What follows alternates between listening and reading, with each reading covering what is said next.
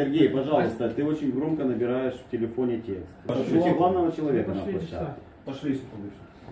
И все замолчали. Не, мы поздороваемся, начнется с этого. Давай еще раз, я выключил запись.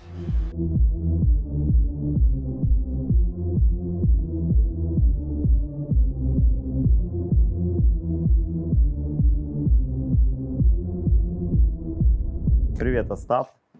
Привет. Рад, что мы встретились через год с небольшим. Э, Что хотел бы я тебя сегодня спросить? Вот э, у тебя вышло несколько интервью. Ты всегда находился ну, в доминирующей роли, да, в них ты задавал вопросы. А вот сегодня я спрошу тебя все наизнанку, и мы назовем это старт серии Black Edition для ивент-диджеев. Ты согласен?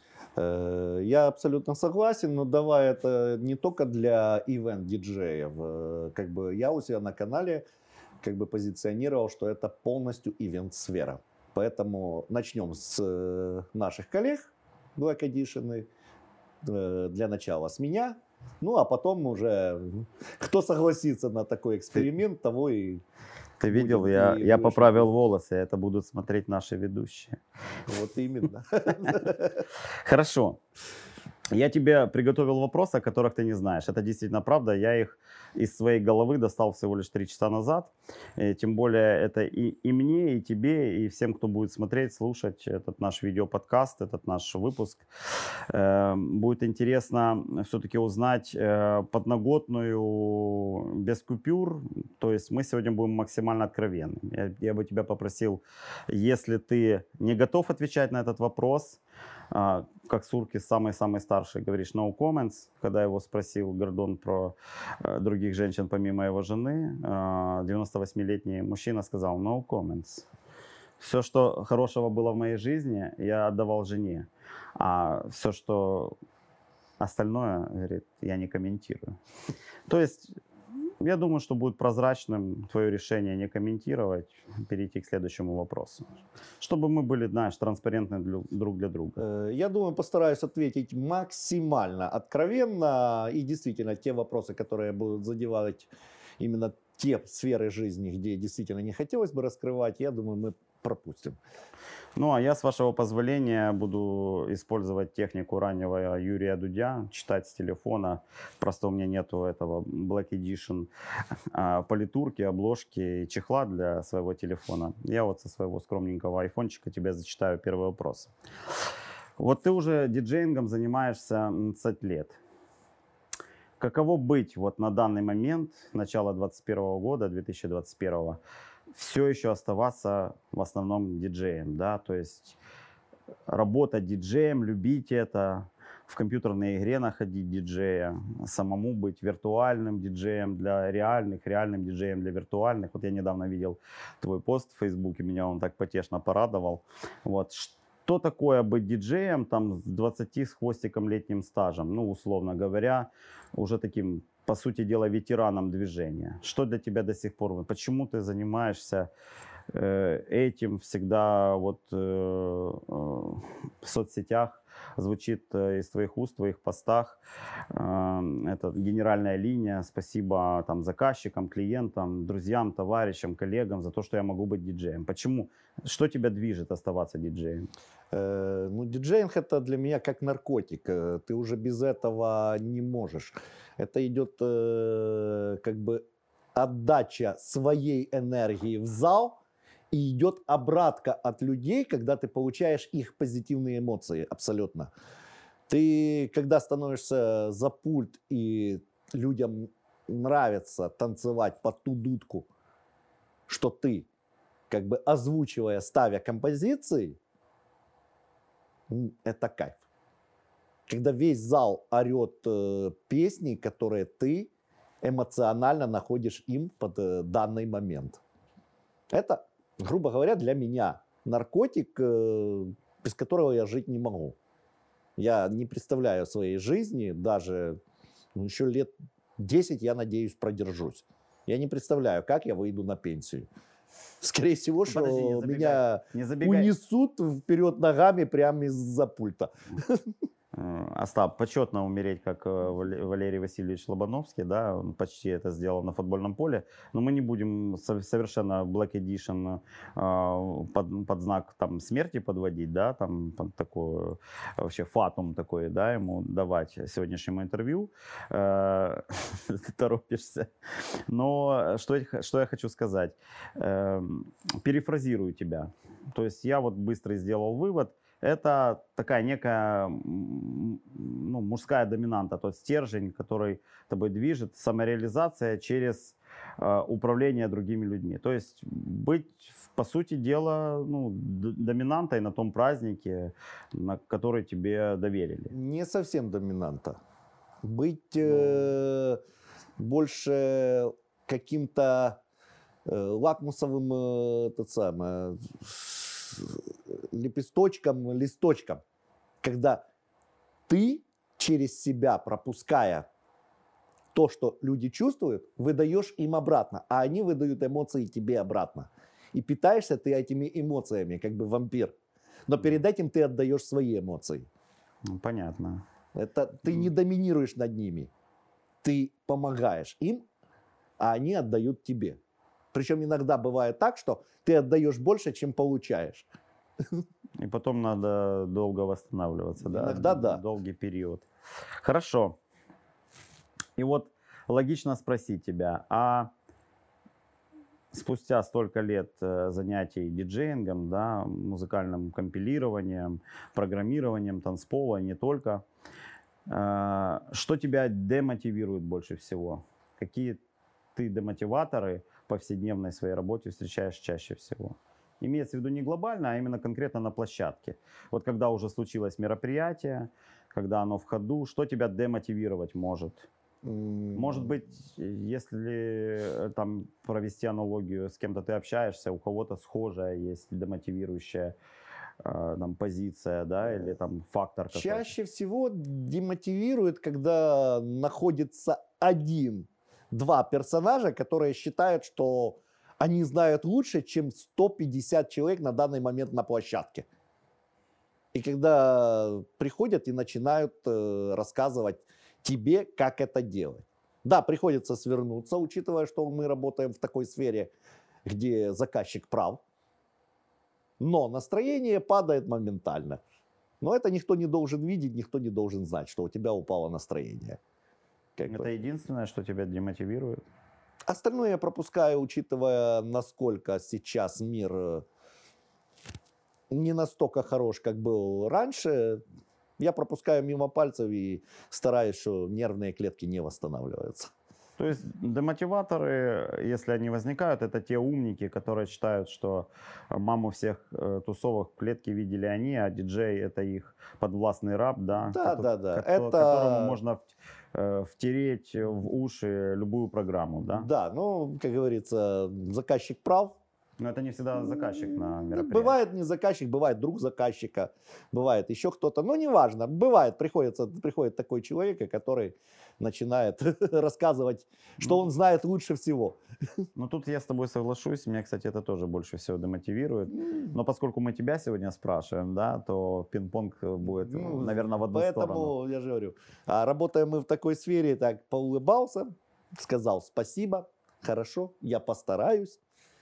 И продолжаешь иногда делать то, что э, нужно на данный момент людям. Но красиво, чтобы это никто не заметил. Вот последние м, а, 5-6 лет слышу, наверное, 6-7 даже больше, э, слышу к себе обращения, не только к себе, правда, не часто я к себе слышу это обращение, э, таким, как бы, ну, я считаю, фамильярно и грубо эм, характеризующим словом «диджик». Тебя так называют? Позволяешь ли ты себя называть диджиком? Или называешь ли ты кого-либо другого, любого диджея диджиком? Э, Из серии сокращенного диджик. Если брать, что изначально это был диск-жокей, потом перешло просто диджей, то диджик это еще не настолько обидно, как оператор. Как оператор. Звукооператор. Даже не звукорежиссер, звукооператор. А, да. Еще бывает, обзывают радист. Радист, я такого не встречал, но меня- Радист, он сидит в рубке вот там. ну, Поэтому один раз, Диджик это еще не настолько обидно. э, Хуже было бы, если бы назвали кнопконажиматель. Ну, Остап, ты знаешь, я позволяю себе э, людей иногда так называть. Э, Почему? Потому что, когда видишь что человек, что в 2007, что в 2017, что сейчас, нажимает две кнопки, э, аппарат у него почти не меняется. Если у него тот состаривается физически, он покупает точно такой же новый, и он двухканально двухкнопочный диджей. Я ничего не имею э, против таких людей, да. Я сам э, очень часто работаю с двумя каналами, но я реально видел достаточно много людей, которые нажимают только одну кнопку Q один раз за вечер, играет сведенка, и это я могу смело охарактеризовать Ну, как с- э, однократный кнопконажиматель. С другого варианта, диджик на данный момент это настолько сейчас расплывчато, что даже композиторов начали нажимать. Это композиторы, которые сейчас саунд-продюсеры, они же диджеи. Поэтому многие и путают, Ну, наживая того же ди- диджея Тиеста, то са- диджеем. Да, он играет свои же, но он же еще и саунд-продюсер, он же и композитор. Поэтому обозвал тебя диджиком, ну не считаю это сильно обидным. Лишь бы не обозвали э, радистом. Ну, я Так обидней. Но для меня обиднее всего, когда меня назовут диджик. То есть я не позволяю, так же, как, допустим, я не позволяю себя называть Шуриком, точно так же я себя не называю, не, не, не, не прощаю, когда меня систематически после там, поправок от меня называют диджиком на моем месте. Как бы я, я считаю, я не заслуживаю этого. Если я понимаю, что этого человека я вижу первый и последний раз, то пусть себе купит таблетки. То, то- то ты его отправляешь в категорию диджиков и Ну, пусть себе купит таблетки, говорится. Зачем тратить на него нервы и что-то ему исправлять? У меня такое имя, что меня и Тарасом, и кем только не называли, поэтому я успокоился. Тарас, Степан, э, учитывая мое имя, вот было в свое время, оно не настолько популярно. Поэтому я спокойно отношусь. Ну, я понял. Значит, э, диджик приемлемо, но лучше совсем, Лучше- чтобы лучше не радист, а диджей, Диджей, ты, да, ты, этот ты отнесешься к этому ровно, Я да? более ровно отношусь. Э, Вот нас ребята будут смотреть, и девушки, которые работают э, с нами или параллельно с нами, да. Окончился, слава богу, вс- всем известный 20 год, высокосный. Недаром в 19-м столько было свадеб и мероприятий, никто не хотел на 20-й переносить, люди как в воду смотрели, да. Э, То есть гадания на кофейной гуще по поводу высокосного года вот тут как раз полностью оправдались. Э, Интересно услышать от тебя, я-то знаю о тебе чуть больше, чем те люди в среднем, которые будут смотреть, да? Как ты сопротивлялся внезапно возникшей безработице, невзгодам, трудностям в 2020 году? Какие ты применил психологические техники? А, Какие были твои действия? Вот чуть более расширенно расскажи для тех людей, у которых это, возможно, первый кризис, и которые не знали там 90-х, начала 2000-х, ту специфику. Понятно, что у каждого 20 год забрал что-то там такое сокровенное, э, какие-то желания, планы нарушил. Но все-таки мы в 21 году сейчас находимся тут. Нас э, уютный ресторан Принада снова принял. Э, Что в 2020 году положительного и в борьбе с, с трудностями ты вынес для себя? Первое, э, мне пригодилась профессия, которую я осваивал как на черный день, но спасло то, что у меня есть свой автомобиль. Я ушел тоже в сферу обслуживания, я ушел в такси. И я этого не стесняюсь, как говорится. Да, тяжелее тем было, у кого не было авто.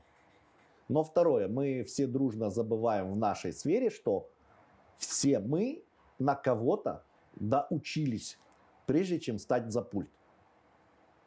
Мне было больше всего тяжелее смотреть э, на хныканье многих из наших, тогда, когда я знаю, что у человека за плечом диплом какого-то специалиста, да, зарплаты мы привыкли к чуть другим.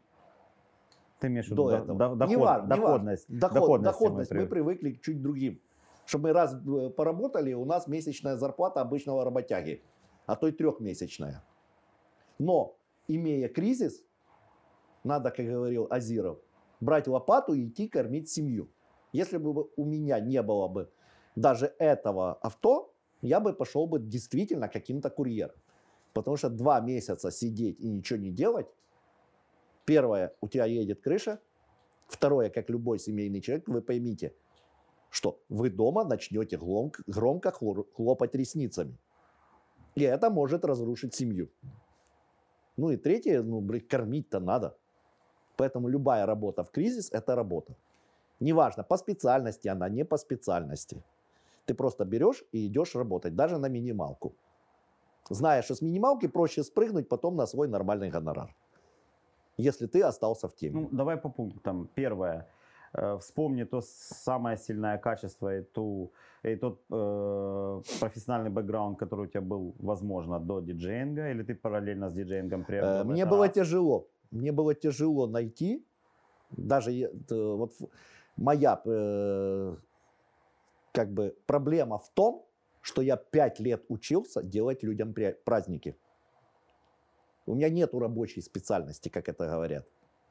Я учился режиссер эстрады и массовых праздников. Ну, это очень И эта сфера полностью закрылась.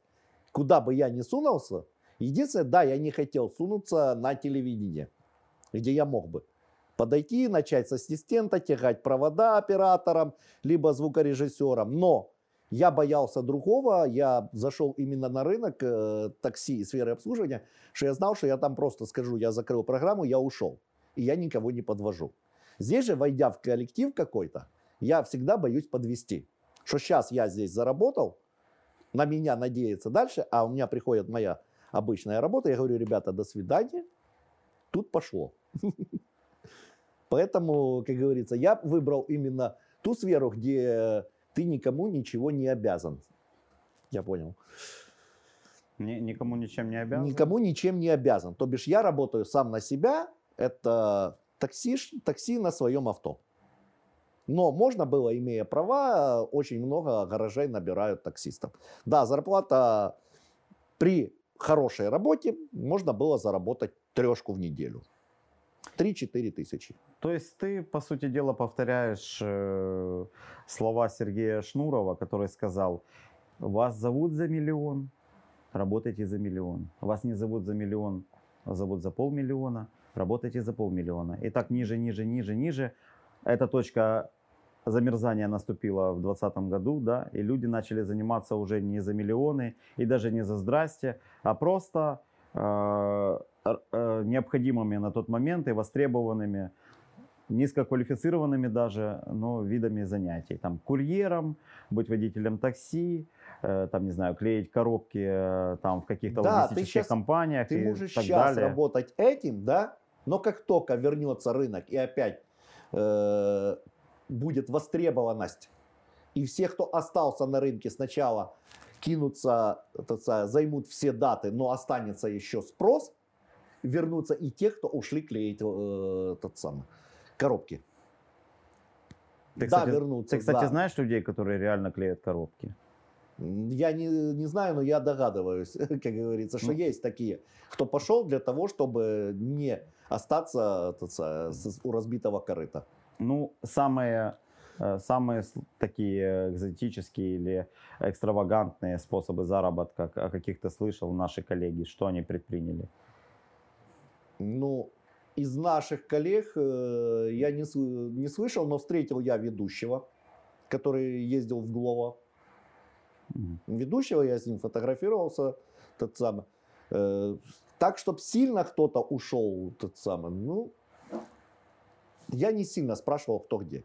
Многие об этом скрывали. И я их прекрасно понимаю. Этого я не скрываю, потому что я берусь за любую работу.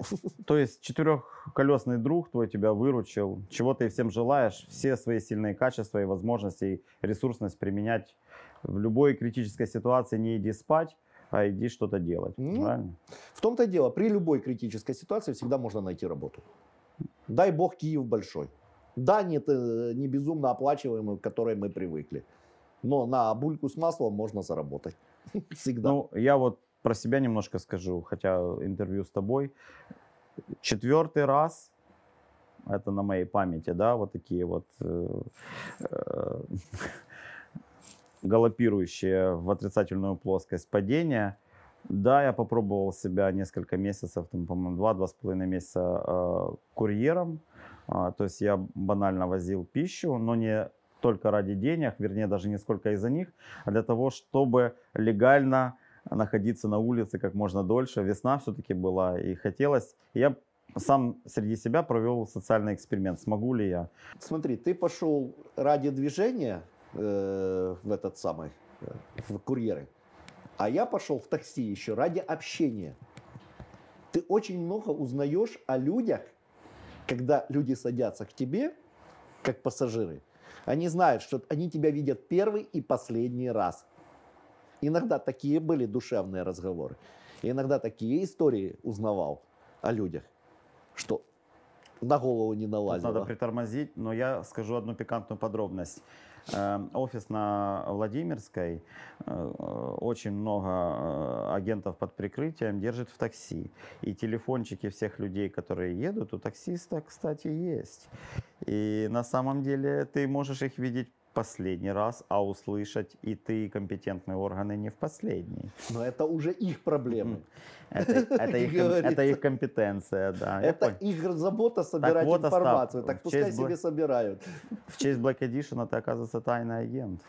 Ну, Ну, от нашего со- если от бы нашего мне сообщества. платили за это, я бы был. А кто ж тебе, а, а кому ж ты проколешься, что тебе за это деньги платят? Все, наоборот, знаешь, э, главная задача дьявола убедить всех верующих и неверующих в том, что его нет. Самая большая задача агента доказать всем, что он не агент. Ну, смотри, первое, Ну, доказать, что я не агент, это тем, что ну, не люблю я о людях рассказывать. Остап, вопрос был не, не, не про это. Вопрос, кстати, интересный. Э, Я думал же, о чем тебя спрашивать. Вот твоя прическа.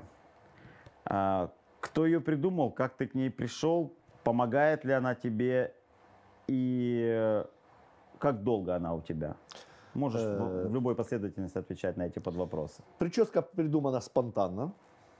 До этого у меня были длинные волосы, завязанные в узелочек. Да, видел на фотках, да. Да. А после того, как я отказался от головного убора, нужно было девать куда-то волосы. Да, с женой говорю, давай завяжем косичку. Завязали. И было это сколько лет назад? Три года да? назад. Три года назад где-то. Три года назад. Три-четыре года назад. Веришь, помогает. Что твоя дочь? Женщины... Что твоя дочь? Ну, жена, понятно, она была соучастником. А Что дочь сказала, когда первый раз тебя таким увидела? Э, учитывая, что на данный момент у моей дочери цвет волос как у Харли, Харли Квин, то как ты думаешь, что сказала Дотя, увидев косичку? Э, Подожди. Харли Хар- Квин Харли это, Квинн это вот эти вот девушка Джокера. Которая DC. ходила с битой, Да, да, да, да, да. То есть у тебя дочка из этих, да? Из этих. Которые могут. Из, из могут. Из могут. И довольно-таки И что, креативный и что она сказала по поводу Прикольно. Прикольно. Да. Батя тебя уважает, типа такого, да? Ну, у меня Типа? с дочкой как раз э, очень дружественные отношения. Мы идем на любой кипиш, э, я поддерживаю ее любой кипиш, абсолютно. Любые ее начинания. Единственное, бывают моменты, когда ее спрашиваю, точно ли ей это надо. Да, мы уже начинаем интервью превращать в это в свадебное агентство твоей дочери. Нет, так э, будет одна фраза, которую я жду, и я скажу это на алтаре у ребенка. Она будет потом. Как Ну, бы это будет неинтересно Но ты ее сейчас. сейчас не будешь Я ее озвучивать. сейчас озвучивать не буду. Эту фразу знает ребенок, знает жена. Но фраза будет сказана, я думаю, в этом самом, в моих историях, в моих хистори, в моих соцсетях она появится. И на свадьбе этот фрагмент видео ты покажешь. Естественно. Этот видео я покажу. Отлично. Хорошо. У нас уже так э, весело пошло. Эм, Твоя прическа и сон про дочку, э, это было великолепно. А теперь э, давай все-таки от наших э, таких э, зефирных вещей, хоть они с оттенком black, да, э, перейдем в практическую плоскость. Э, Антипод ивент диджея, то есть ивент диджей со знаком минус. Это для тебя кто? Вот в прошлый раз ты меня спрашивал о том, кто такой ивент диджей и его собирательный образ. А теперь давай от обратного. Каким не должен быть ивент диджей, какие качества ди- дискредитируют э, эту социальную роль и это а, положение в обществе. Вот э, ты неоднократно, я думаю, видел коллег, да, которых бы можно было откорректировать в плане сказать, малыш, э, ну, не буду так оскорбительно сказать, парень там или там девушка, там, послушай меня, не занимайся этим. Вот в твоем антураже это негодно. Первое – это внешний вид. Ну, расшифруй, Вот он что. э, в чем был в рабочем таком, Мгм. он также и стал за пульт. Второе, ну, оборудование не столь важно, как говорится, для меня. Будь ты хоть э, с кассет, будь ты хоть с одним ноутбуком. Я понимаю, многие начинают только с ноутбука. Не может человек со старта, допустим, э, купить себе контроллер, купить даже простенький контроллер, неважно. Но, по крайней мере, аккуратно оно должно быть. Если это все грязное, замызганное, э, и ты выглядишь, как будто бы ты только что пришел где-то с улицы, без своего стиля, ты в каком-то свитере, пришел, включил этот ноутбук. И самое страшное для меня, это когда он сел за стол. И вот сидя, заныкавшись там в уголочке, В клетчатой затертой рубашечке. да? клетчатой затертой рубашечке тихонечко что-то включает. Причем настолько тихонечко бывает, «Ну, я же буду мешать гостям. Именно диджей должен помогать гостям отдыхать, а не просто сидеть там и что-то включать. Возвращаясь к тому, что обозвали радистом-оператором, да? Вот это из той Ля- серии. лягушкой. Еще сиди пипикай вот там. Не, одну кнопку Q. И Q еще power. самое страшное для меня, это когда возле него еще лежит бутерброд, там воду поставил на стол рядом возле аппаратуры, вот это вот обложился едой. И самое страшное, это когда мне предлагают большой стол поставить. Когда я прихожу в заведение, я говорю, хорошо, вот здесь я поставлю аппаратуру, а вот здесь можете накрыть. И я сяду за этот обеденный стол кушать. Нет, вот есть пространство рабочее. Это нормально. Да, я могу попросить дополнительный, если у меня есть дополнительное оборудование, типа караоке-системы, еще что-то, когда не умещается на мое. Но если у человека его рабочее пространство организовано ужасно, оно грязное, плюс возле него еда. Еда, напитки. Этого не должно быть на рабочем пространстве. Ну и самое страшное, это не попадание в... э, это мой страшный сон, не попадание в коллектив, который отдыхает музыкально. Это если человек не попадает в коллектив э, музыкально в то, ради чего его пригласили. Это самое страшное. Э, Неумение слушать э, ведущего, неумение слушать публику, неумение их чувствовать. Ты таких встречаешь, диджеев? Бывает? М, Попадают? Бывают. Ну, соотношение возьми, там 1 к 50, 1 к 100 М, из тех, что ты видишь. 1 Осталось 20. мало. Осталось, Осталось таких мало, мало. но они есть. Но они, они Видишь бывают. суслика? Нет, но он есть, да? Да. Их осталось мало, слава богу. Многие уже из тех, с кем я общаюсь, и тех, кто на рынке на данный момент, это профессионалы, либо люди, которые тянутся к этому. Да, есть дети, которым э, я делаю скидку, потому что я вижу, что человек только начинает. Я вижу ему 20 лет, но у него есть перспектива тогда подходишь, рассказываешь, что хотелось бы это, это, это, и это, это, это, это было бы правильно. Но иногда, бывая, мы смотрим на высоту своих лет и своего опыта, и как мы это видим, но мы можем не успевать э, за движениями моды. Мы можем чего-то не замечать в нашем цифровом веке. Поэтому иногда бывает, э, учишься и у детей, которые только начинают, приходят с одним ноутбуком. Но иногда они выдают такие фишки, которые ты смотришь, о, это можно. Где-то у него быть, была да. ошибочка, где-то там, где-то там. Где-то там его подправить, примазать, намарафетить, и будет шикарный ивент диджей. Я ремарку все-таки сделаю по поводу еды и напитков. Я считаю тоже, если по умолчанию накрывается там мини-поляна или поляна на диджейском столе, то это дисквалификация. Но если ты работаешь 8, 9, 12, 16 часов, я считаю уместным, чтобы у тебя аккуратненько стояла бутылочка воды. Даже, даже 4,5 часа уже пить хочется. Э, Скажу или, или честно. кофейная чашечка я допускаю. Кофейная чашечка, да. Я допускаю. Бутылочка воды внизу.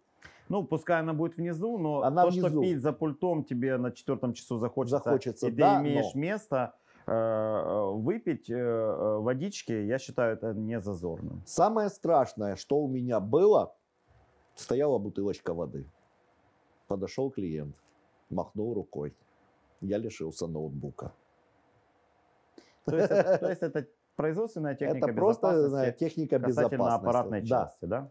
Вся жидкость должна находиться под аппаратурой, либо вдалеке от аппаратуры. Что скажем, да? Не ставьте воду на свои диджейские Да. столы.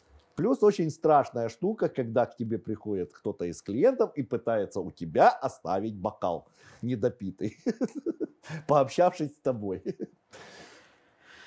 Остап, ну, э, э, насчет напитков. Все мы знаем, что диджеев обвиняют, и э, дыма не бывает без огня, а о том, что они а, выпивают, пьют, напиваются, дудолят виски, еще под какими-то психостимуляторами, не только под алкоголем, под какими-то коктейлями всяких веществ. Скажи честно, ты был в состоянии, ну, алкогольного, я думаю, опьянения почти все диджеи были за пультом, наркотического опьянения когда-либо. Нар- Позволял ли ты себе За такое? пультом наркотического опьянения не было, потому что я еще в, сто- э, в студенческие годы понял, что это не мое. Меня бросало на умняк. Ты имеешь в виду Мариван? Марья Ивановна бросала на умняк, и э, мне стало это неинтересно. Все ходят, хихикают, я хожу, выдумываю теории. А ты, ду- а- И а- а ты думаешь о теории, А почему ты- они хихикают? А да? что они хихикают? И я хожу с умным лицом, ну, не, не в кайф. Все расслабляются, я напрягаюсь. Зачем тогда это делать? Алкогольное до 2005 года постоянно. До 2005 года Ну, я какая, не скрываю. какая степень опьянения? Средняя, сильная была? Сильная. То есть прилично выпивший, Сильная на была, ногах стоишь, но... Было Я- заведение, где я работал, где было принято угощать диджея.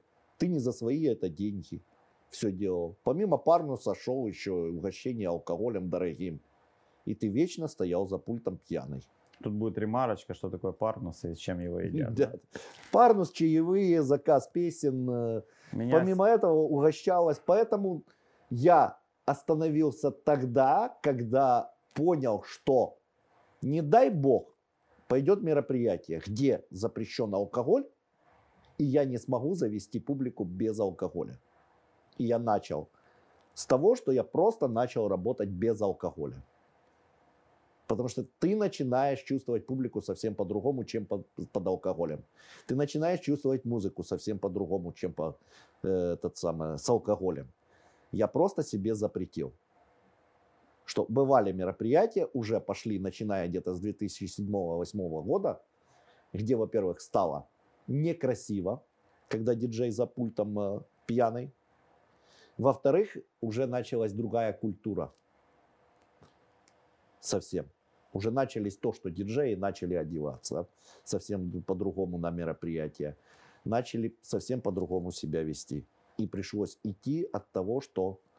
Даже была ситуация, когда меня остановили милиционеры, гаишники старые, добрые, и спрашивают, ты кто? Я говорю, диджей, а что трезвый?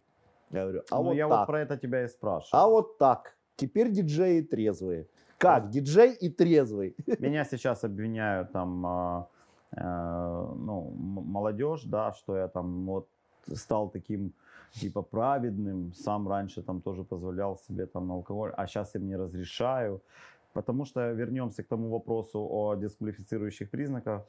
Э, Системно пьющий диджей за пультом, за пультом, это враг танцпола, да, по сути Э, дела. Враг танцпола не настолько, сколько можно обвинить во всех лажах, которые только были. То есть всех собак Янова повесить всегда проще э, обвинить в лажах, чем ты трезвый. Так ты можешь э, свернуть, даже если ты нажал нечаянно пауза, можно свернуть на китайскую аппаратуру. Сделал паузу нечаянно. Совсем китайскую Совсем аппаратуру. китайскую. Такую, которая... Ну, зависла, да, ну, которая, подвисла. И китайский треке жоп. Я понял. А так, э, когда ты пьяный, ну ты же пьяный. Что-то где-то пошло не так, что-то туда не пошло. Ну, это так. как пьяный за рулем, по сути дела, да? Даже если в тебе 50 грамм, пьяный за рулем, ты уже виноватый. А за пультом то же самое. Ну, у тебя же запах есть, значит, ты виноватый. Ну, всем. ра- э, раз мы начали про такие уже вещи говорить, а, э, спрошу тебя про более, может быть, такие э, эзотерические э, ну, фишки, которые у диджея, ну, не у каждого, но бывают. Есть ли у тебя какие-то предрассудки там при выходе на работу, при, в момент, когда ты зашел в заведение? Есть ли у тебя какие-то обереги, амулеты, что-нибудь, какие-то там медитативные вещи? Ты себя настраиваешь особым образом, там а, какие-то у тебя, ну, я про самое личное не спрашиваю, но, может быть, какие-то есть там, грубо говоря, алгоритмы, которые ты всегда выполняешь, и если ты их не выполнил, то ты, э, может быть, неуспешно проведешь мероприятие. Есть ли у тебя такое? Э, Единственное, что у меня осталось, э, это две вещи. Первое, у меня должен быть нательный крестик, учитывая, что я православный, но не на всю голову православный. Единственное, что из православного, это да, я верую, и на мне нательный крестик. Все на все. И второе, это падающий сценарий. Это осталось еще с вуза. Упавший сценарий – это провал. Приходится садиться то жопой, учитывая, что у нас Black Edition, и поднимать из жопы. Все. Остальное я уже перестал за столько форс-мажоров, сколько их было, и как ты выкручиваешься со всего, ты просто уже из опыта знаешь 250 способов, как выкрутиться. Все на все. Ты уже заранее везешь с собой кучу проводов, кучу всего. Мне проще, мне проще с этим, у меня автомобиль. Мне проще бросить ящик с XLR дополнительный, ящик с удлинителями, даже если я еду туда, где выставляется аппаратуру рент-компания, у меня всегда с собой ящик XLR и ящик э, обычных удлинителей. На всякий случай, как говорится. Если вдруг у них не хватит на меня удлинителя, я себе достану свой, подключусь, и я буду спокоен, как двери. Если у них не хватит два провода снять у меня с пульта, я достану свои, отда- отдам им два конца. Ну, я тебя Поэтому спрошу- я перестраховываюсь всеми вся. А таких заморочек, э, я же говорю, осталось два. На мне должен быть крестик и не падать сценарий. Понятно. Все. Иногда я вообще без сценария работаю, потому что тайминг не соблюдается. Мне проще с ведущим работать напрямую. Вот он сказал сейчас, что будет э, этот конкурс, я его сразу же забросил. Все. Остап, я тебе порекомендую, чтобы он не падал, держи его в электронном виде. Э, не всегда удобно. Не распечатывай. Не всегда удобно. Ну, тогда, когда будет неудобно, не распечатывай его, и он никогда не упадет. Ага, ноутбук упал вместе со сценарием. Не надо, не надо. Это уже Не форс-мажор. надо. Сегодня Black Edition, сегодня не Death Edition. Хорошо, я, э, поскольку ты возишь с собой запас э, кабельной продукции, да, то, очевидно, были какие-то негативные курьезы с этим связаны, да, поэтому ты перестраховываешься. А вот эм, пьяный флирт от участниц мероприятий. Как часто у тебя случается такое, и если случается, и что ты делаешь, если это происходит? Будучи там женатым а, человеком, человеком занятым своими профессиональными обязанностями, арт-задачами. Вот для меня лично это одно время было проблемой, э, как правильно уйти от этой ситуации скользкой. Как тебе сказать, э, это неотъемлемая часть нашей работы, можно так сказать. Я отношусь к этому именно как к флирту. Я не допускаю это развитие этого, но поулыбаться, похихикать э, с девушками, ну это норма, это для меня считается это нормально. Просто То есть это главное для тебя не- стандартная Э, ситуация. Да, это стандартно. Это девушки. Они ждут внимания, тем более, если бы после того, как они уже в себя влили энное количество вина, они ищут каких-то приключений. Но главное не доводить это до продолжения. А учитывая, что я себе дал зарок 22 года назад, то не больше, чем хихи-ха-ха. И на этом все заканчивается. Плюс в этом, э, ты же перешел уже к дочке во время прически, в этом очень помогает моя косичка. Процентов 70 девчонок балдеют от моей при- прически, как они сказали. У тебя такая классная, именно то-то, то-то, а можно подержаться. Сегодня Black. Edition, я тебе скажу больше. Ты когда познакомился на, на- помогал моим родителям во время этого локдауна весеннего приезжать на дачу, мама запомнила, моя мама, которой там 60 плюс лет, говорит, а, это тот диджей, да, твой, твой друг, у которого, у который с вот, вот такими выбритыми висками и с косичкой, да, Остапа я знаю. А вот то- а того вот Данила, там, там, Петю, Васю, я, говорит, не помню. Ну, То есть я почему задал вопрос этот, э, это как бы комплексная такая вещь, как- хоть это элемент твоего имиджа, да, но она такая многогранная, да, получается? Так, вот э, смотри, возвращаясь уже к прическе, к, э, к видению диджеинга, да, ты должен выделяться. Для того, чтобы тебя запомнили, ты должен чем-то выделяться. В свое время никто не носил кепки. А особенно немки, это все. Я начал носить э, кепку и начал носить немку, не брендированную, потому что мне за это никто не платит. Вот когда мне начнут платить, тогда я начну нос- носить Мы это бренды. вырежем из монтажа. да? бренды. Нет, это правда. Платите, и я буду носить ваш бренд, если он подходит мне по стилистике. Почему это вырезать? Вот, Я человек, вот который ребята, находится как на нужно публике. себя рекламировать в медиапространстве. Ты даешь интервью, и кепка с До- немецким спонсором ждет уже тебя дома. Но этот самое, на данный момент я нахожу вещи, которые я одеваю, которые, на которых нету ни одной надписи. И, но я создаю свой стиль, который считаю именно мне подходит. То есть no name, да? No name. Но Отлично. все запоминают меня именно по моему лицу. Мне нельзя быть разведчиком, морда сильно заметна.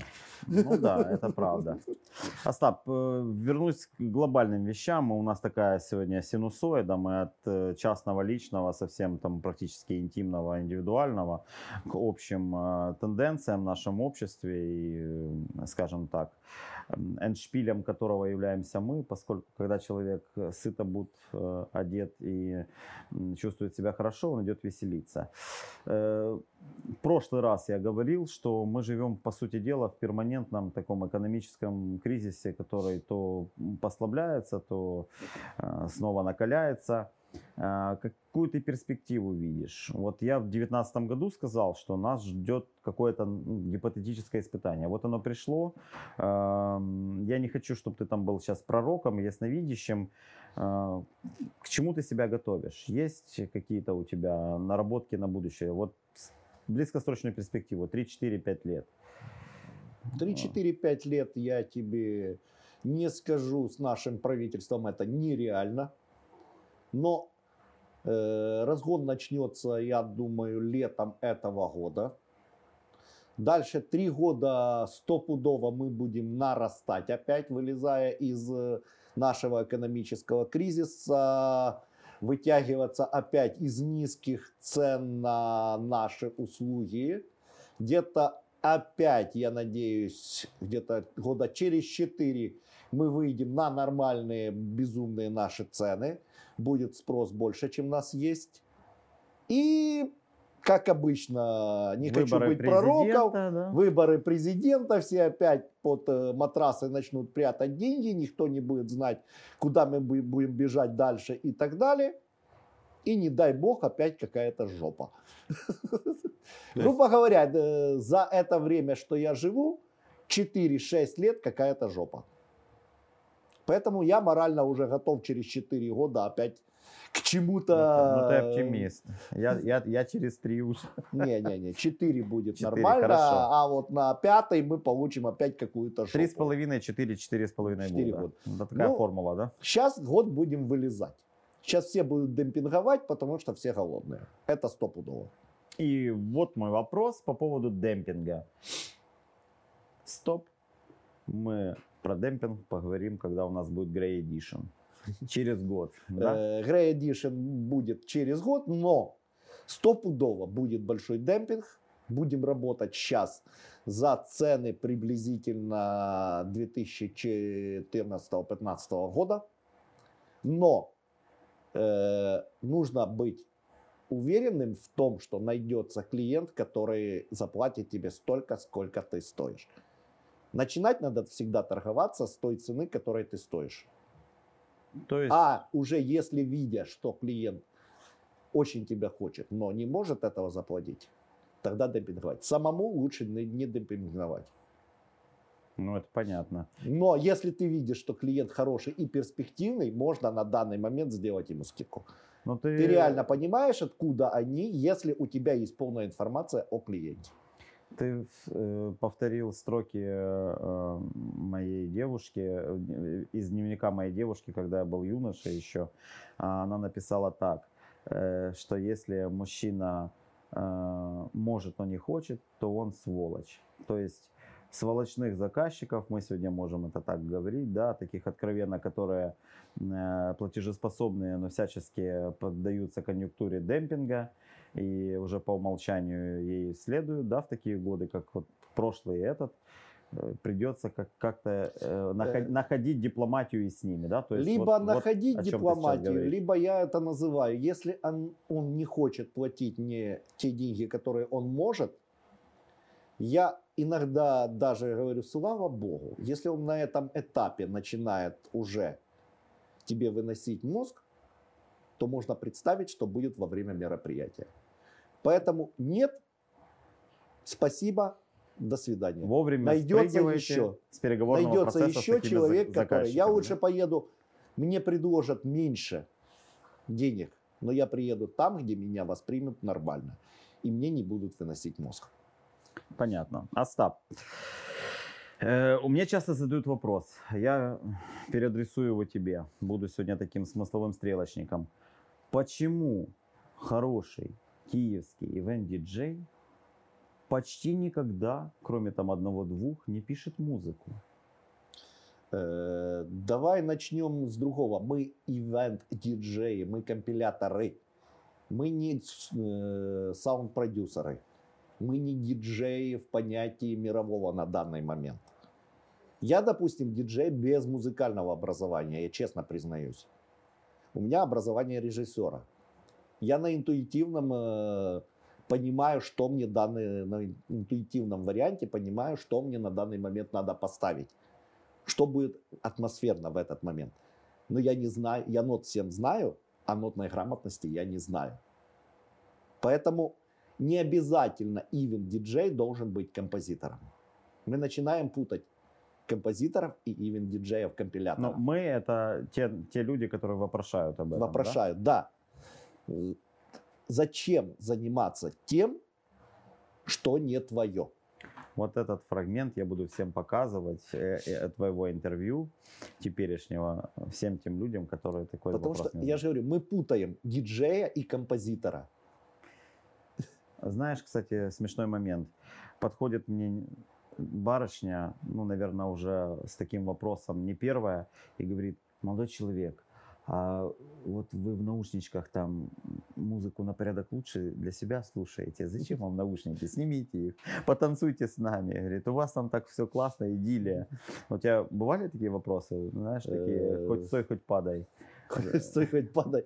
Нет, такого мне не задавали, но иногда, а что там у вас? Я говорю, я предпрослушиваю, что вам следующее. Или же, когда вы меня попросите найти песню, но назовете три слова, и я выберу из этих трех слов 20 песен, мы послушаем, та ли это песня и та ли это версия песни, которую вы хотите, учитывая, что на данный момент на одну песню пишется около 20 ремиксов. И нравится ли вам этот ремикс? Кстати, вот э, скоро будет э, как э, э, 6 лет, как погиб Андрюха Скрябин. Вот по иронии судьбы, незадолго до его трагической смерти я с ним часто работал. А еще на несколько лет э, назад от этого момента он, кстати, подошел, я стоял в белом халате, поскольку диджей-доктор, и стою и тащусь там под какую-то музыку, да, это было в Библосе. И он именно так и спросил меня, а что там у тебя? Он подошел, к пультовой, послушал, послушал, послушал. Я так понимаю, засек мой вкус, потому что я ему там сквозным каналом, сквозным каналом ставил то, что вообще мне нравится, пока там играла музыка на дискотеке. И через год где-то он набрал меня, говорит, Саня, мне нравится твой вкус, давай. Э, С кем из знаменитостей, э, может быть, очень важных для тебя лично людей, артистов, тебе довелось поработать э, близко, и ты гордишься тем, что у тебя есть такой опыт? Э, Близко из таких, чтобы именно действительно, что удалось поработать, это был Иванов, группа Ронда. Ну, а если брать, что будучи резидентом э, казино «Сплит» Киев, и через тот банкетный зал прошло очень много, так, чтобы они не было такого близкого э, общения с ними. Единственное, это с Рондо я поработал именно близко. А именно так, чтобы на одной сцене, на одном банкете, ну, очень много было. Но я в основном в операторском, они на сцене. Поэтому сказать, ну, кого что бы это ты близко. выделил? Вот Ронда. Ронда это было близко. Это единственные ребята, которых я спросил, почему я не могу еще в те времена купить их нелицензионный диск. Они мне очень нравились. Они сказали, мы не дали право на переиздание себя. И подогнали мне Ты, лицензию на- ты- лично. ты напомни самую любимую для тебя композицию, что молодежь будет смотреть, кто такие Ронда и какой их там заглавный трек для тебя. У них э, из э, вещей это тоже является частью вселенной. Это тоже была очень интересная история, когда кто-то на то время из молодых ребят доказывал мне, что вселенная песня группы Иванушек. Это было очень смешно, хотя они просто перепели с разрешения Иванова эту песню. Но у них э, очень много значимых вещей. Это тот самое, я буду помнить, Вселенная, ну, это две вещи, которые мне очень нравятся, как говорится. Э, Если брать вообще, с кем я поработал, еще будучи даже художник, ну, не назову, что я художник по свету, световиком в ДК КПИ, первый концерт, как только я зашел, в ДК КПИ это был группы Чиш.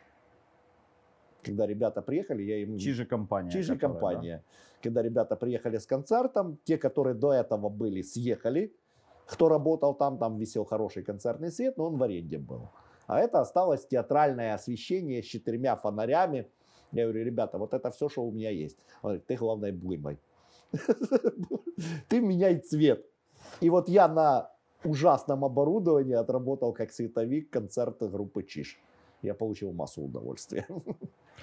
Остап, э, заговорили про Вселенную. Теперь хотел бы э, о темной стороне Вселенной тебя спросить. Вселенной творчества. Давай отмоделируем ситуацию. Э, Я понимаю, может быть, вопрос э, такой слишком э, абстрактный, но тем не менее. Ты утром просыпаешься, и ты понимаешь, что вечером запланировано мероприятие, но ты не сможешь его по каким-либо причинам, допустим, там здоровье или еще что-нибудь, э, там психологический какой-то барьер, вдруг резко возникший. Э, кем бы ты мог стать после этого случая? То есть диджеем ты уже никогда не сможешь быть, по сути дела, твоя карьера как диджея закончилась. Пускай даже это какой-то иный возраст. Мы в прошлый раз говорили, ты спрашивал меня, про в каком возрасте заканчивать. Что может быть вторая жизнь по ту, э, по, по ту, по ту сторону пульта, да, без диджеинга, для тебя лично? Как, как бы ты вот себя в будущем повел? Э, Чистое предположение, но с таким подтекстом, знаешь, э, как бы теневой стороны жизни.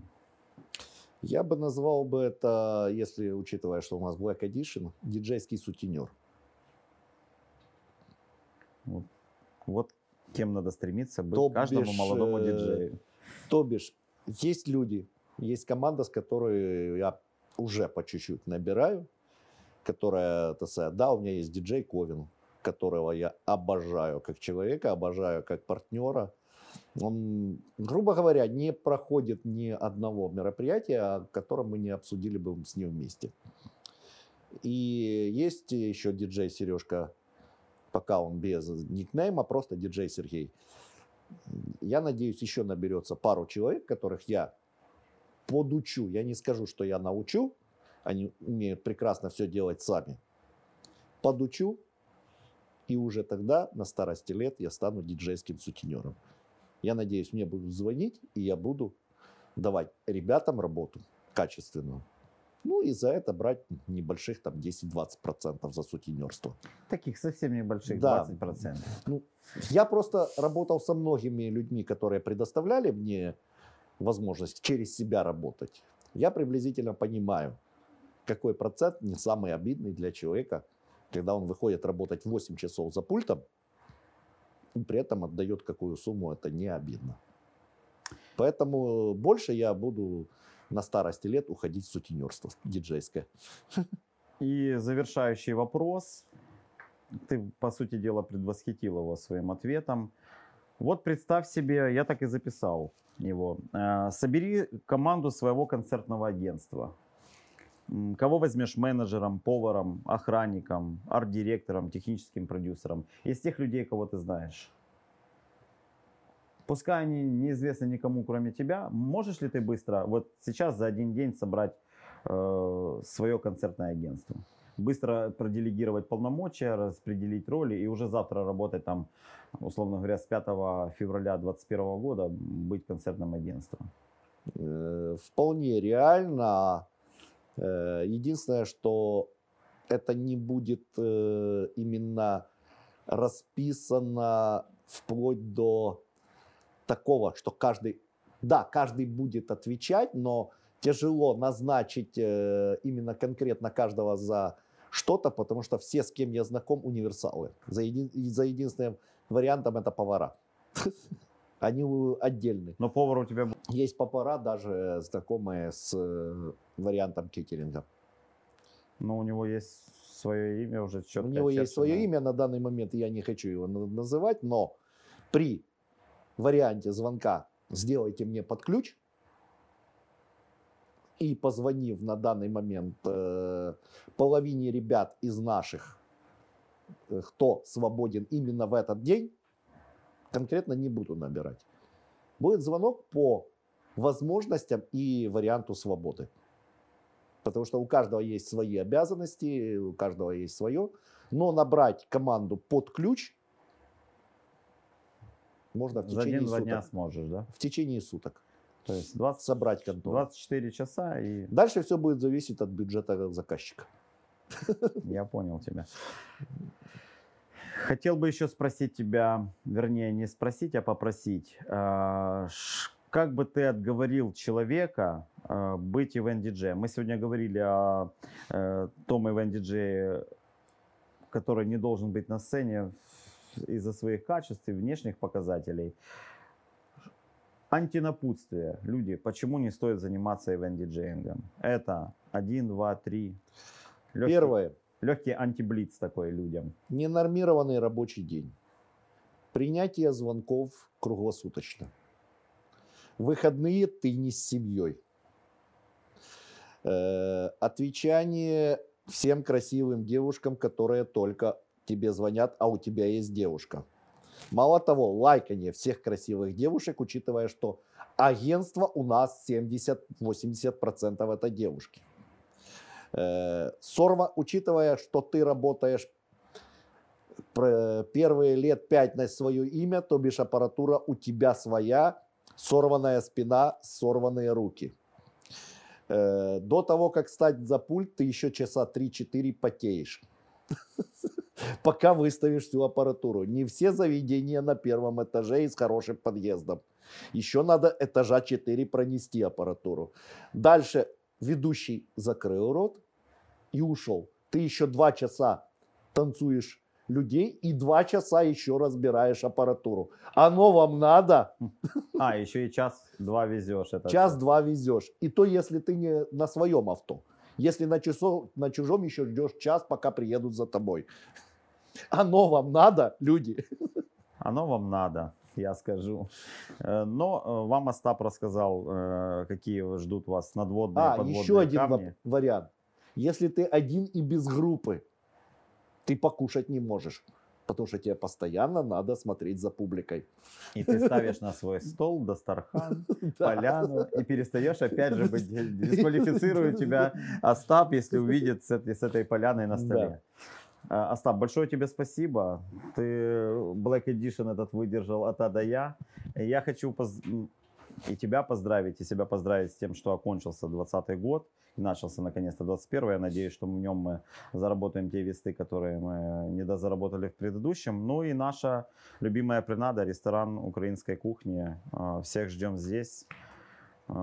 Оболонь. Вот мне еще подсказывает режиссер, ну, куда же без нашего режиссера. А, Мы очень красиво смонтируем его танцы. Вот. э, Это Дима Морозов, э, его команда, э, видеооператор Игорь, э, технический продюсер Стас. И э, у нас сегодня тайным агентом работает диджей Ковин, которого лесть э, не Black Editionовская, адрес которого прозвучало. Спасибо и тебе, Серега. Я думаю, что мы еще не раз встретимся, и будет все у нас намного аплодисментнее, чем сейчас. Спасибо, Настя.